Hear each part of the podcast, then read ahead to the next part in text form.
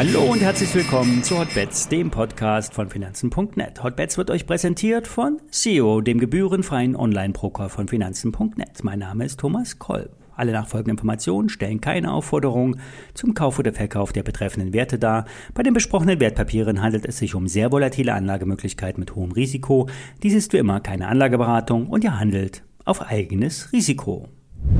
Der Dollar wird immer stärker und der Euro kollabiert wie eine Schwellenlandwährung. Die Gründe sind vielfältig und die Auswirkungen ebenso. Für die europäische Bevölkerung ist das erst einmal im täglichen Leben nicht so auffällig, denn niemand merkt die Verschiebungen bei den Wechselkursen. Bei den Unternehmen ist das schon anders. Der Einkauf von Rohstoffen und Vorprodukten aus Übersee muss nun teurer eingekauft werden. Ausgeglichen wird das durch die Exporte. Deutschland ist Exportmeister und kann so die Preise niedriger halten, auch wenn man das wegen der Inflation gar nicht so merkt. Der Grund für die Abwertung ist die Zinsdifferenz. Der US-Zins steigt schneller und steiler. Die Geldströme gehen somit in Richtung USA.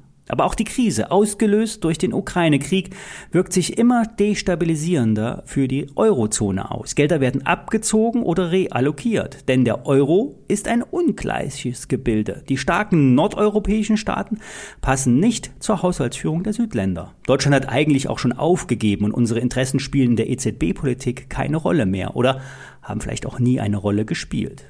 Die weltweiten Auswirkungen sind umso stärker, denn im Dollar werden weltweit die Warenströme abgerechnet und am meisten Schulden gemacht. Vor allem die Schwellenländer sind in Dollar verschuldet und haben massive Mehrkosten.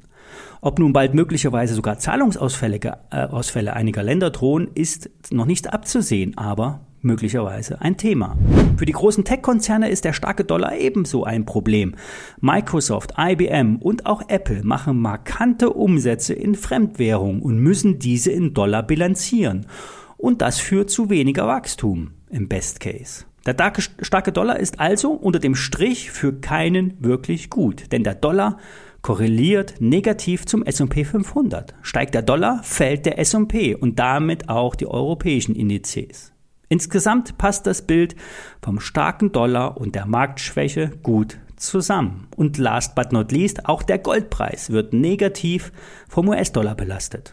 Die Analysten erwarten auch weiterhin einen schwachen Euro. Es könnte sogar auf das Gründungsniveau von um 85 fallen. Muss es aber nicht, denn wenn sich alle so positionieren, kann es auch anders kommen. Garrett Soloway, Chief Market Strategist von InTheMoneyStocks.com, ist ein erfahrener Trader. Er sieht den Dollar am oberen Ende der Bewegung.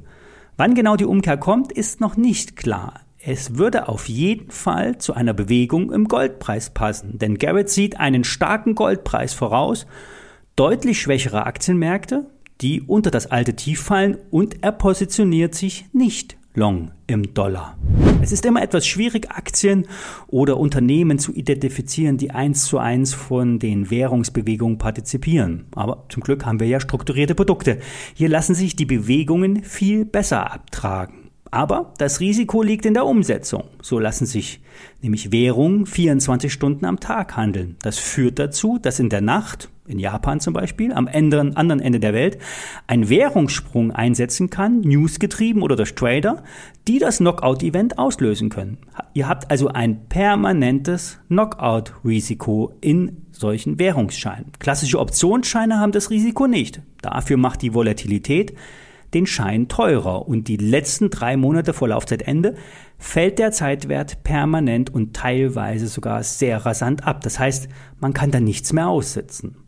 Der Bereich zwischen 0,99 und 0,97 ist aus Sicht der Charts eine gute Unterstützung. Hier sollte der Euro-US-Dollar die eingeleitete Abwärtsbewegung stoppen und wieder nach oben abdrehen. Ich werde mich mit einem Euro-US-Dollar-Call auf die Lauer legen. Der Schein hat einen Hebel von 15, Basiswert ist 93,17. Das heißt, bei 0,9317 wird der Schein wertlos. Auch wenn der Dollarkurs nur eine Sekunde in der Nacht auf dieses Niveau fällt, ist der Schein tot. Währungstrader gehen in der Regel viel höhere Hebelinvestments ein.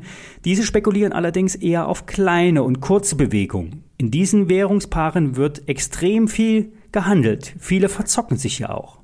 Dieser Trade ist ein Swing Trade, einer, der eine längere Bewegung braucht und deshalb nicht so hoch gehebelt werden darf. obwohl man natürlich anzweifeln darf, ob ein Hebel 15 viel oder wenig ist. Die Schärfe kommt von der Ordergröße.